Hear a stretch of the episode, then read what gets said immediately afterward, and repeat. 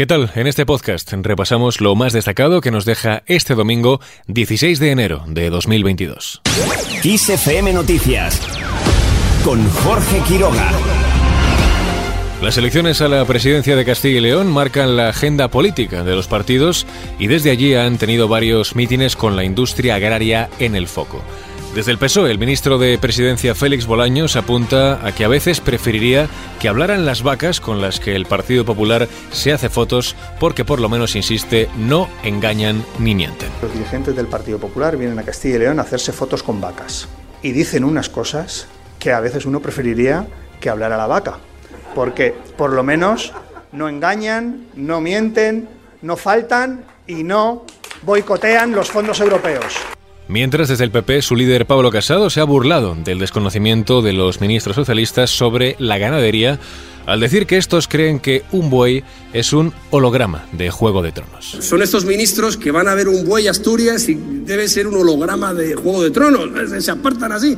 Deben pensar, bueno, pues no sé, que los, los filetes se imprimen en 3D en los supermercados. Vamos a ver cómo que apoyas la ganadería extensiva si estás prohibiendo la caza del lobo al norte del Duero.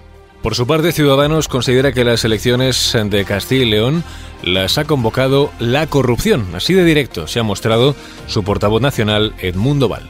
Estas son unas elecciones que ha convocado la corrupción.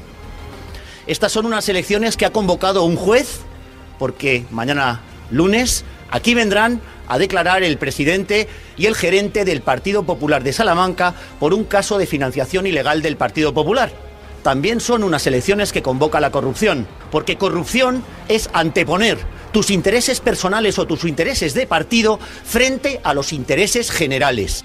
Val ha destacado la Ley de Transparencia de Castilla y León o la Oficina de Lucha contra la Corrupción que se ha quedado, dice, en el tintero con el fin anticipado de la legislatura y porque molesta, ha insistido, al Partido Popular. Ante ello ha remarcado que los representantes de Ciudadanos son imprescindibles para no dar pasos atrás.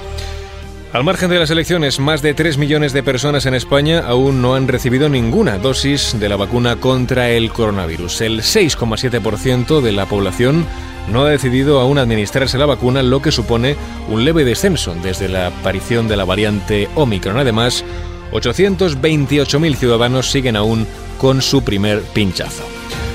Por otro lado, el precio de la luz alcanza su nivel más alto del año. Mañana subirá un 14,81% y se acerca de nuevo a los 250 euros el megavatio hora. En concreto, el pool registra este lunes un precio medio de 244,67 euros, casi 32 más que en el día de ayer. Si lo comparamos con el precio que marcó el año pasado, en esta misma fecha, el precio se dispara un 279,27%.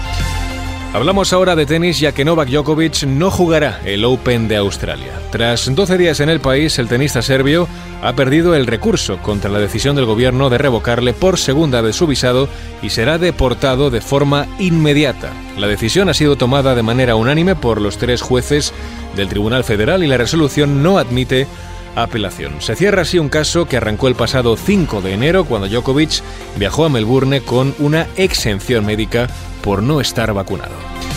Y terminamos, como no podía ser de otra manera, celebrando el Día Mundial de los Beatles.